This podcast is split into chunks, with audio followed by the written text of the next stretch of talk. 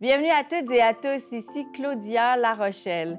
Mon prochain invité, Gabriel Robichaud, est un acteur, poète, écrivain et dramaturge acadien né en 1990 à Moncton, au Nouveau-Brunswick. Crowbar, c'est le titre de sa plus récente pièce de théâtre, née quelque part entre Edmundston et Québec.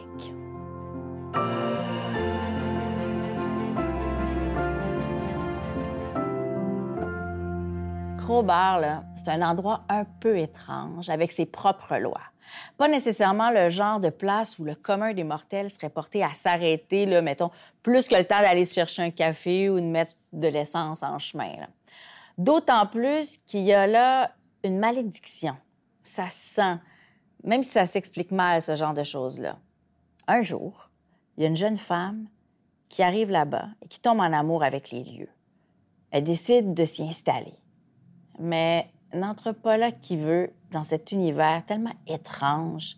Dans cette pièce-là, Gabriel Robichaud dresse une fresque fascinante sur ces lieux à part des autres, sur les êtres unis par le déni et le refus du changement. Elle revient vers la vieille au bar. C'est fermé. La vieille au bar. T'es sûr de ça? Elle. C'est mon bar, je connais les heures. La vieille au bar. Si tu veux rester ici, va falloir que tu apprennes une coupe d'affaires. Premièrement, ici, il y a des choses qui se disent, puis il y a des choses qui se disent pas. Par exemple, le bar, tu me dis pas qu'il est fermé. Je suis comme un meuble ici. Puis un meuble, ça s'entretient. T'ouvres puis tu fermes quand tu veux, mais moi, quand je suis ici, je suis ici. Puis s'il y a du monde qui entre quand t'es pas là, je m'en occupe. T'as pas à t'inquiéter. Je suis un meuble honnête. Je sais entretenir la place. Bienvenue, Gabriel Robichaud. Merci. Merci d'être là, Claudia Lapage. Gabriel Crowbar, c'est né quelque part entre Québec et Edmundston sur la route. Ouais. Qu'est-ce qui est arrivé? Vous êtes débarqué dans, dans un bar, puis c'était bizarre, c'était lugubre, c'était glauque, non? Non, ben en fait, le, le titre est né d'une conversation avec une amie Ah oui? euh, sur Facebook qui disait. En fait, elle m'a écrit au hasard, elle faisait des rénaux chez elle, puis à un moment donné est venue l'idée de Hey, Crowbar, ça ferait un bon titre pour une pièce de théâtre. OK, let's go. Et ah, parce faisais- qu'elle travaillait avec sa crowbar. Ah, ouais, c'est- je défonce ma maison à coups de crowbar, c'est génial. Dis, ah, crowbar, ça ferait un bon titre pour une pièce de fait, théâtre. effectivement. Puis là, euh, j'ai entre 2011 et, et 2014, j'ai fait à peu près 30 fois la route entre Moncton et Ottawa. Donc, le, passage euh, Edmundston-Québec, particulièrement Edmundston-Rivière-du-Loup, est le plus euh, laborieux. Oui. Euh, puis, sur la route, en fait, à un moment donné, arrivaient des idées. Puis, puis c'était juste ça, cette idée-là de, de- d'un bar euh, sur le bord de la route, avec, euh, avec la mer sur le côté. Puis je me suis mis à écrire sur la route, puis les 2000 premiers mots sont venus. Puis cette idée-là du paysage qui est décrit dans la pièce, le cimetière, puis le cimetière des Joe. J'ai fait, le cimetière des Joe, c'est quoi ça? Je sais pas. Je le saurai plus tard. Puis à un moment donné, OK, ah non, les Joe, ça pourrait être. Tu sais, puis le fait d'être sur la route, ça devient une espèce d'état méditatif. Puis là, je me suis dit, qu'est-ce que, OK, ça pourrait être des gens qui meurent de façon étrange. Oui. Puis là, de fil en aiguille, ça a déboulé. Je suis arrivé euh, à Montréal avec les 2000 premiers mots, l'univers. euh, euh, je pense qu'au départ, c'était un vieux au bar. Puis là, je me suis dit, ah, c'est cliché. Vieille au bar, ah, ça serait plus le fun. Euh, puis puis de, de- de tout ça a, a déboulé. Puis cette idée du, du personnage du pompiste euh, qui, qui accueille quelqu'un puis qui, qui dit ça va pas, puis là, etc. Mais bon, le paysage comme tel dans Crowbar, à, à- à bien des égards, pourrait rappeler euh, la- le boulevard Saint-Pierre à Caraquette. Ou David Lynch. Les... Ou David Lynch, oui. Moi, j'avais l'impression qu'on était dans un film de David Ben Lynch. oui, ben en fait, j'ai découvert. On m'a parlé de Twin Peaks beaucoup Ah, quand j'écrivais. Puis euh, euh, je l'ai découvert après. Mais oui, et, et- et- et je me suis rendu compte du compliment que c'était parce que je capote sur Twin Peaks. C'est tellement extraordinaire. Ben justement, bonne nouvelle, euh, Gabriel, on- ce sera adapté, possiblement? Ben oui, en fait, je viens, je viens d'apprendre que je suivais une formation d'un an pour adapter la pièce, la transformer en premier euh, long métrage de fiction. Après, à voir si l'adaptation mènera à une production. C'est toujours un, un- un long processus, mais, mais, mais le souhait est là, l'idée est lancée, puis, euh, puis l'espoir aussi. Ben, Donc, on vous le souhaite, Gabriel, parce ben oui. Je trouve que c'est très adaptable, en ce sens qu'on sent déjà toute l'atmosphère cinématographique euh, qui s'y dégage. L'importance aussi accordée au lieu, aux endroits. C'est pas étonnant d'ailleurs que ce soit né sur la route euh, alors qu'on a le, nez collé au paysage, alors qu'on voit défiler euh, la nature. C'est très ancré dans la terre.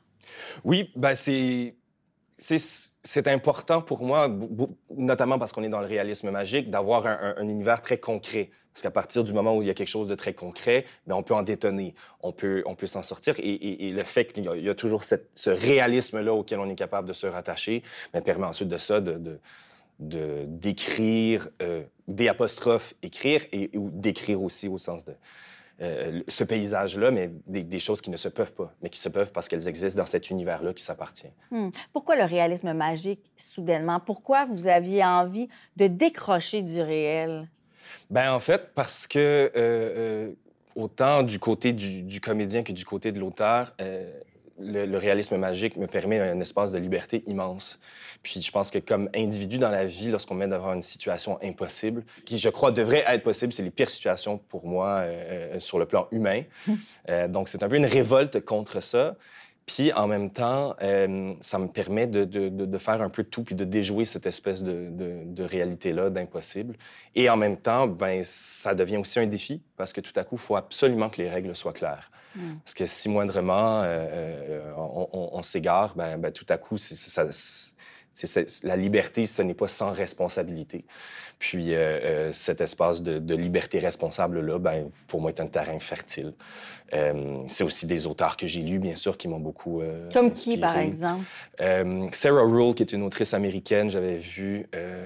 Ben, Sarah Rule, Gabriel Garcia Marquez. Bon, ben, voilà, pour le euh, réalisme magique, Marquez, c'est un classique, euh, effectivement. Puis, puis, justement, de, de, transposer ça, de, ah de, transposer ça au théâtre aussi. Pour moi, il y, a quelque chose du réalisme magique lorsqu'arrive on vient à penser à la scène au théâtre euh, qui, qui, amène cette forme-là à son paroxysme. C'est-à-dire que le théâtre devient beaucoup l'art de l'évocation. Et lorsqu'on arrive au réalisme magique, on a on n'a pas le choix, on peut pas nécessairement l'illustrer. On peut pas le montrer comme c'est là. Il faut l'évoquer, puis tout à coup, ben, le spectateur, l'acteur, le metteur en scène se met dans un état de travail qui est différent. Si c'est à la télé, si c'est au cinéma, il faut le montrer. Donc, il faut, l'écrire autrement. Si c'est un roman, si c'est du théâtre, on peut, on peut le suggérer. Puis c'est cette place-là qui, qui m'intéresse, en fait. Hmm. Euh, et, je pense que de, le faire comme ça au théâtre, c'était la meilleure façon de, de l'amener à, Comment ça s'est passé quand ça a été joué pour la première fois, quand vous avez vu ça là, prendre vie sur scène? Ben, c'est extraordinaire. C'est un projet de longue haleine. Euh, euh, les premiers mois ont été écrits en 2013. La production est arrivée en 2021. Donc, euh, il y avait quelque chose de, très libérateur, en fait. puis, puis en même temps, sur scène, il y avait plein de monde que, que j'aimais, que je connaissais depuis longtemps. que ce soit Diane Audier, qui joue la vieille au bar, à qui je dédie ben oui, à qui livre, que, que, je connais depuis plusieurs années. Euh, qui, qui, compte beaucoup pour moi. Euh, Mathieu Girard, Tania Brideau, que je connais bien. Euh, David Lausier, avec qui j'ai fait mes études en art dramatique, qui, qui, formait le quatuor. Mathieu, qui avait fait la mise en scène. C'était pendant la pandémie. très émotif.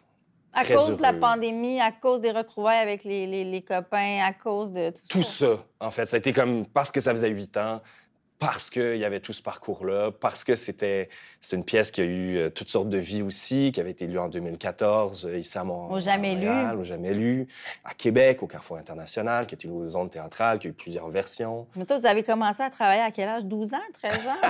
J'ai l'impression que ça fait 1000 ans que vous êtes dans le milieu du, théâtre puis des arts. Euh. Ben, j'ai commencé j'ai sauté une année à l'école. Fait que j'ai commencé ah, mon, mon, bac universitaire en 2007 à 17 ans. À 21 ans, j'ai fini mes études. Premier recueil de poésie aussi à ce moment-là. Donc là, ça fait 11 ans, disons, que, que, que je suis là à, temps plein. 15 ans même si on inclut mes, mes ah, études. ça fait quand même un Donc, euh, donc euh, ouais, ça s'est arrivé, c'est déboulé. Est-ce qu'on la sent déjà, la maturité, la oui, l'expérience dans Crowbar, tu sais. Même ben, il y a eu Acadie Road avant, mais tu sais, je sens déjà. Même Acadie Road, c'était déjà tellement achevé, tellement mature. Euh, ça, c'est comme si vous aviez une vieille âme. Moi, j'ai l'impression de, lire ça. Ben, tu sais, j'ai souvent été un plus jeune parmi une gang de plus vieux. Ah, c'est ça. En sautant une année à l'école, ben, tu sais, j'étais toujours euh, ramené une année à l'arrière. J'ai fini mes études, puis je suis arrivé, j'ai l'impression, dans une espèce de de, de, de trou au niveau de la relève, c'est-à-dire j'étais le plus jeune poète à publier en Acadie depuis plusieurs années, et la personne qui était la plus jeune avant moi était de 5 ou 6 ans mon aîné. Donc, euh, euh, donc, il y avait comme tout ça, puis en même temps, j'étais confronté à, à tout ça. Puis, puis l'âge, par moment, était un- un- une limite à cause du chiffre. C'est ce que je me Euh, dis. et, et je me suis toujours dit qu'il ne faudrait pas que ce soit le cas. Donc, tout à coup, ça m'a permis de vraiment, euh, j'ai l'impression, m'inscrire, d'avoir des occasions que j'aurais peut-être pas eues autrement. Euh, quand je pense à La promenade des ignorés, mon premier recueil, c'est le meilleur livre que j'aurais pu publier à 21 ans, mais je le regarde aujourd'hui, puis je fais, ah, je ne ferais pas la- les choses de la même façon. Non, c'est sûr. Puis en même temps, euh, tu sais, j'essaie juste d'avancer. euh, euh, Ça au fait quoi de monter une année? Est-ce que ça, ça a été difficile, ce, ce parcours-là, de dire, OK, on monte une année, on, on- on avance, on est peut-être plus rapide dans la compréhension, dans le... Ben, j'étais né en janvier, donc déjà, c'était quand même pas si mal au niveau de l'âge. J'étais grand, fait que ça aidait aussi. Je dirais que les moments où ça a été le, le- le plus confrontant, c'est quand l'âge est devenu une, une- une limite juste à cause du chiffre, pas à cause de la maturité, pas à cause de que ce soit la maturité physique ou intellectuelle. On me disait Ah, ben je t'aurais pris dans l'équipe, mais il aurait fallu que tu sois né en 89. Là, tu fais OK, mais. Hélas, je suis dans pourquoi? 90. C'est pourquoi? Ouais, c'est ça. L'année de Jean Leloup. L'année de Jean Leloup. 1990. Mais tu sais, puis en même temps, ça m'a permis d'avoir des référents euh, euh, de- qui- qui- à la fois du passé et du Ouais, présent, de toujours naviguer là-dessus. Puis, puis plus je vieillis, moins c'est un obstacle. Puis en fait, plus je prends conscience du privilège, en fait, aussi que ça a été de, de commencer aussi jeune, de naviguer aussi jeune, de côtoyer, d'être confronté à, à ces univers-là qui continuent de m'habiter puis de me traverser. Puis, puis ça m'a permis aussi de, de, de- ben, d'amener une espèce de sérieux à la démarche, de, prendre conscience de ça, de, de- d'essayer de, me développer, puis, puis de passer outre l'idée de, de percer et de constater assez jeune qu'en fait, le défi véritable, c'est pas de, de percer ce, milieu-ci, c'est de durer. Puis, euh, puis d'essayer de m'organiser pour que, que ça dure et que, à un moment donné, si ça marche pas, euh, ben, d'avoir, euh, je sais pas, l'humilité puis la conscience du fait que ça serait bien de, de, de passer à, à autre chose et de passer à d'autres, en fait. elle. À vieillir, sans savoir qu'il lui laissait un souvenir dans le ventre. Un souvenir, puis l'espoir qui reviendrait. Mais c'était bien plus un espoir qu'une promesse. C'est là que la soif lui a pris au ventre, puis qu'elle s'est mise à boire, puis à boire, puis à boire encore. On savait pas quand elle arrivait, ni si elle partait. Elle passait sa journée à boire sans jamais perdre la carte. Elle était pas malade, elle était pas souffrante, elle avait soif. Puis fallait la laisser faire. Personne n'avait jamais vu quelqu'un boire comme ça, de quoi que même une sécheresse peut pas contenir. Ça a tellement duré que le village a fini par oublier, trouver ça normal, une buveuse dans le paysage. Gabriel Robichaud, qu'est-ce que ça veut dire avoir 30 ans en Acadie aujourd'hui? Ben, quand, quand je suis revenu en Acadie, parce que j'ai- j'ai j'ai- j'ai quitté pendant quatre ans et demi à peu près. Tu avais vécu à Montréal aussi. J'ai vécu à Montréal quelques mois, j'ai vécu à Ottawa euh, trois ans et demi. Euh, puis avant ça, j'écoute en 2011 et 2014, avant que je déménage à Ottawa, j'ai fait euh, euh, 30 fois la route entre Moncton et Ottawa euh, en char, d'autres fois en avion.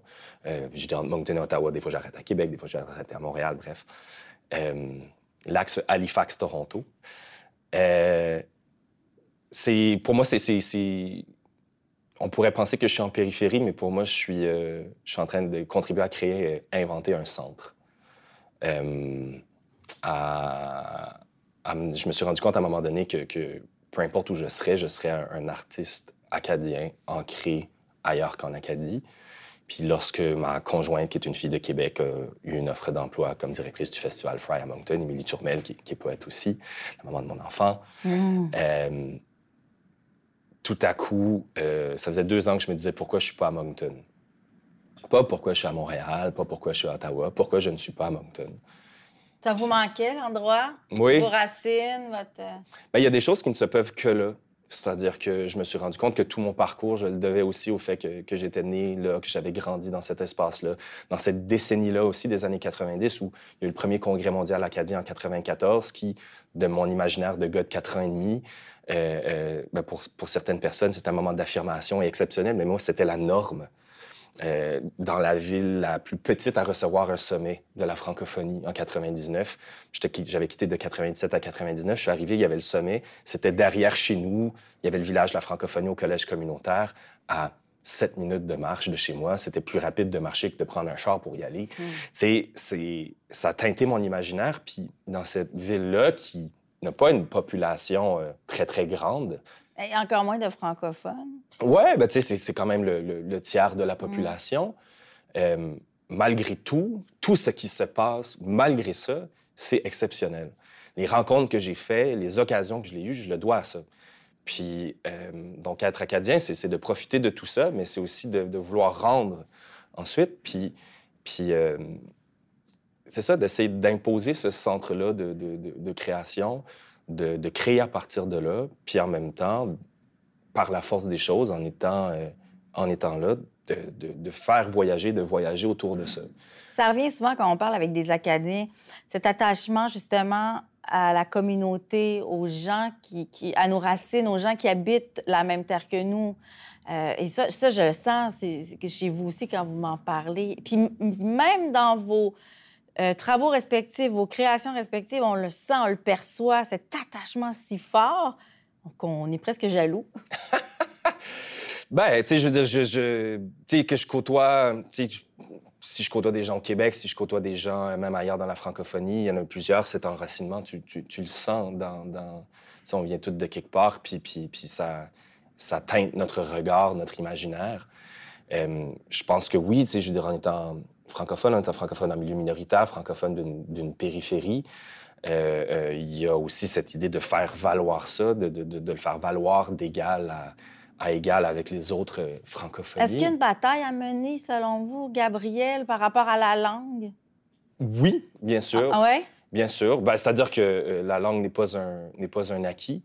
Euh, je pense que c'est le cas de nulle part, particulièrement en Amérique du Nord. Je pense que notre euh, rapport au français en Amérique du Nord aussi, en ayant été confronté à d'autres francophonies de par le monde, est unique, euh, de par le passé historique, à la fois de colonisateurs et de colonisés, Euh, mais aussi dans la, la place qu'on a ou qu'on n'a pas, ou qu'on la légitimité qu'on a ou qu'on n'a pas, ou qu'on ne s'accorde pas du fait d'être dans cette posture-là. Puis, euh, pour moi, c'est important de la revendiquer. C'est important d'aller au-delà de ça, mais c'est important aussi qu'elle ne devienne pas un prétexte. Tu sais, euh, que ça soit pas, euh, que tu ne deviennes pas une espèce de token parce que tu es franco-minoritaire, parce que tu es, parce que es acadien. Ça m'a pris longtemps avant d'être capable de nommer l'Acadie euh, comme nom propre dans mon Oh. écriture parce que Il ça y, a avait été une, fait. il y avait une gêne, il y avait un... Ben, c'est que, c'est que la, la- la littérature à laquelle je m'identifiais, que ce soit Acadie Road avec euh, Critère avec euh, Feu Raymond Guy Leblanc, ou Mourir à Skodo avec René Chiasson, Gérald Leblanc, éventuellement même euh, Georgette, Oui. ben, c'était très nommé. Et, et- et lorsque je venais à l'écrire, j'avais l'impression d'être une espèce de pâle copie. Ouais, de trouver ma façon de le nommer sans tomber dans le calque. Sans le nommer, sans non plus l'appuyer. Ben oui, puis sans que ça devienne un prétexte. Et voilà. Fait que, pour moi, c'est sûr que ce que j'écris, c'est acadien. Après, euh, Crowbar, euh, c'est partout, puis c'est nulle Ben, part. moi, Crowbar, je pourrais le voir n'importe où. Il pourrait être Exactement. aux États-Unis, Crowbar, il pourrait... Bon, ben la langue, c'est sûr qu'on y parle. Et mais Oui. c'est ça qui fait la richesse aussi du texte, puisque c'est du théâtre. Oui, oui, bien sûr. Euh, C'est sûr, à part l'oralité, Ouais. pour moi, l'idée, c'est que ça s'ancre partout et nulle part en même temps. Mais pour moi, ça reste une œuvre acadienne. Fait que, tu sais, c'était... euh, Acadie Road est arrivé un peu... euh, s'est imposé, mais c'était la première fois que j'étais capable. Ça a pris longtemps avant que, avant que ça arrive. Ça fait du bien. Euh, après, ben, euh, bon, il y a, il y a Parler mal qui s'en vient, qui est un, un document-théâtre sur euh, l'insécurité linguistique, Bon, qui a fait ben, un balado, euh, qui est, il va y avoir un long-métrage documentaire de fiction, puis une pièce de théâtre. L'insécurité linguistique, Ouais. est-ce que c'est typique aux Acadiens ou typique aux, aux- aux Franco-Canadiens? Ou on peut le ressentir comme Québécois qui, pa- on- qui- on parle? Baudouin, Bégin en parle super bien dans une trilogie, La langue affranchie, La langue racontée, puis La langue rapaillée de l'insécurité linguistique des Québécois. Et j'ai lu Anne-Marie et j'aurais pu changer le qualificatif pour acadien et apporter quelques référents culturels. C'est ce qui nous Ça aurait été- aussi. Oui, d'une certaine façon, mais, mais même dans d'autres francophonies, on parle d'insécurité linguistique en Belgique, au Luxembourg, Oui. on peut en parler en Afrique aussi. Et au-delà de la francophonie, le concept même de l'insécurité est new-yorkais. L'insécurité euh, linguistique est new-yorkais. Donc, euh, dans d'autres langues aussi, ça se manifeste différemment, mais c'est le sentiment d'illégitimité de parler dans sa langue maternelle sur la place publique parce qu'on ne sent pas qu'on qu'on est valide. Euh, parce qu'on ne sent pas qu'on a la légitimité de le faire. Donc, donc c'est de lutter contre ça. Euh, mais c'est aussi de, traiter de ce sujet-là, c'est d'essayer d'éviter de, que ça devienne une espèce de, fer de bataille ou de lance ou que, de un, effet de stigmatisation. ouais. Ouais. Donc, euh, donc c'est ça. Donc, de, jamais être le token d'être là parce que, ben, parce que je suis un auteur, parce que je suis un acteur et, et, que j'ai un univers. Ça, c'est important. Et en même temps, je ne nie pas d'où je viens. Au contraire, j'en suis très fier, puis, je le porte chaque fois que, je suis avec moi. Puis euh, puis il y en a d'autres aussi qui sont là et auxquels j'ai envie qu'on s'intéresse et qu'on entende parce que, ces univers-là qui sont là, qui se déploient, sont, assez formidables, mais par moments, parce qu'on les considère loin, euh, euh, j'ai l'impression qu'ils n'ont pas la, la place qu'ils méritent. Parce que Crowbar, ce serait pas écrit, ça se serait pas écrit de la même manière dans une autre langue que le français. C'est le, moi, je trouve que c'est beaucoup le français qui porte Crowbar. Euh, c'est la, c'est la seule langue, à mon avis, qui aurait pu traduire aussi bien les nuances des sentiments, ce réalisme magique aussi qui émane de, de, de, ces phrases, de ce texte-là.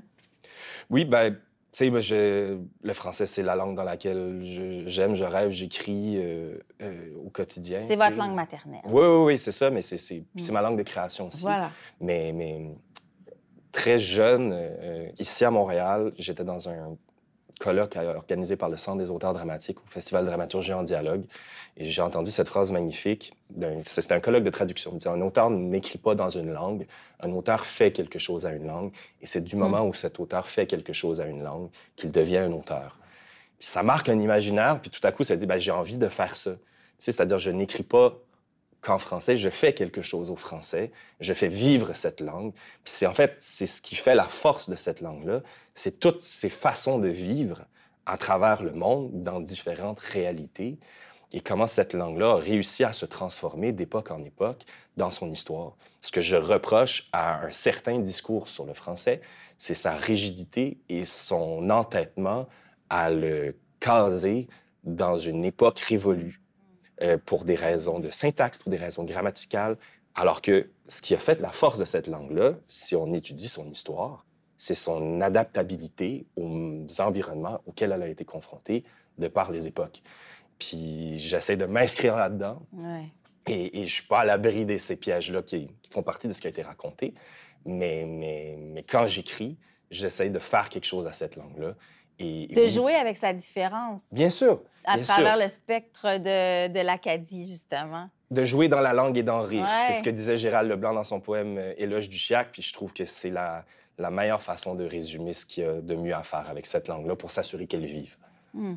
Les personnages euh, féminins sont magnifiques aussi euh, dans, dans, dans Crowbar. On les, on les perçoit. Ben, il y a cet hommage à cette actrice qui a joué le, le rôle de, de, la, de la barmaid, de la serveuse, hein, c'est ça? Ah non, de la vieille au bar. De la vieille au bar, voilà, oui, Diane, c'est ça. Donc, ce, personnage-là, c'est tellement une, une, ode formidable au féminin, euh, à, à, ces personnages plus grands que nature aussi, complètement, elle est chavirante. Ben, merci. Euh, c'était important pour moi d'essayer d'arriver à traduire ça comme, comme gobelin, genre hétéro. Bon, j'étais pas forcément dans ce vocabulaire-là lorsque je l'ai écrit, mais d'écrire des personnages, d'écrire des personnages féminins forts euh, euh, et, d'avoir ce plaisir-là de jouer. assez tôt, ça, ça, a été clair pour moi que si ça devait être joué en Acadie, ce serait Diane Lausier qui le jouerait ce personnage-là, la vieille au bar aussi, donc de l'entendre euh, le dire, de la voir aussi le dire en 2014 euh, au Carrefour à Québec. Euh, c'était quelque chose de très riche. C'est quelqu'un que j'aime beaucoup. C'est une comédienne extraordinaire. Pour moi, c'est peut-être la, plus grande comédienne en Acadie présentement.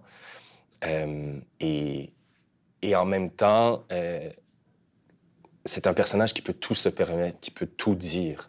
Et, et parce qu'elle elle a cette espèce de blessure-là, et, qui se transforme et qui est prête à tout donner. Puis ça crée une espèce de conflit à la fois intérieur, mais une dynamique de personnage vraiment riche. Euh, puis du moment où est-ce que je suis passé, parce qu'au départ, euh, j'avais pensé à un vieux au bar. Mais... Le, le, vieux. Le vieux au bar. Le vieux au bar, c'est tellement un cliché. Mais ben, c'est ça. Alors, c'est bien que ce soit une femme accrochée un peu à son verre, accrochée aux traditions. Puis, puis ça m'a permis. En fait, pour moi, la vieille au bar, c'est celle-là qui est un peu empiétée dans son passé euh, au présent et qui, et, qui, et qui veut se tourner à l'avenir, mais qui, pour se tourner à l'avenir, doit, euh, doit quitter.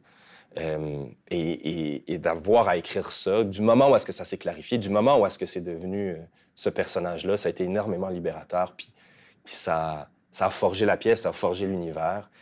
Puis au point où, à un moment donné, je me suis posé la question, est-ce que c'est elle ou est-ce que c'est la vieille au bar, le personnage central? Puis je pense que c'est elle qu'on suit. Mais la vieille au bar, pour moi, c'est l'encre, c'est le meuble. C'est le meuble, puis un meuble, ça s'entretient, puis euh, voilà. Qu'est-ce que ça veut dire faire du théâtre aujourd'hui? je pense que c'est un endroit de liberté immense. C'est un endroit de précieux de réflexion au niveau du travail aussi, parce qu'on n'est pas dans, dans l'immédiat. On, on, peut se donner ce temps-là en, en, répétition. Et sur scène, c'est un endroit euh, euh, de, où le contact humain est peut-être euh, dans, un espèce, dans un espace sacré, un, endroit où ça arrive. Une instantanéité incroyable. Ben, c'est que c'est jamais pareil. Si on me demande souvent comme comédien, voyons, tu, tu répètes tous les soirs la même chose, puis tu fais non, c'est jamais la même chose, c'est jamais le même monde. Et comme spectateur aussi, je peux voir un spectacle plusieurs fois, puis chaque soir aura sa, son côté unique. Et ça, pour moi, le théâtre, c'est ça. Et, d'avoir le théâtre en livre, ben, c'est d'avoir un, témoignage de ça, mais aussi la possibilité éventuellement que quelqu'un s'empare. Parce qu'un livre, pour moi, c'est ça. C'est du moment où est-ce qu'un livre existe, ça, ça ne m'appartient plus. Ça appartient à la personne qui voudra bel et bien l'apprendre et en faire ce qu'il ou elle ou elle veut. Puis, euh, puis d'avoir du théâtre, ben, ça permet aussi éventuellement l'espoir d'une autre vie. Bien, on espère vous accueillir euh, souvent à Montréal. Ben, ça me ferait très plaisir. Je suis toujours très heureux d'être là. voler à un moment donné. On, peut on sait jamais. Je suis quand même bien à Moncton, mais, mais j'ai besoin que Montréal existe et ça me fait toujours plaisir d'y être. Ben, c'est un plaisir de partager, euh, de vous partager avec Moncton. Merci d'être passé dans nos studios, Gabriel. Merci, merci à vous. Ça fait vraiment plaisir. Crowbar est un texte dramatique de Gabriel Robichaud, publié aux éditions Personnages. Animation et recherche, Claudia Larochelle. Réalisation Michel Pelletier. Cet épisode a été produit en partenariat avec le regroupement des éditeurs franco-canadiens grâce au soutien financier du Secrétariat du Québec aux relations canadiennes. Claudia Lapage est une émission de Savoir Média disponible en ligne, à la télé et en balado-diffusion.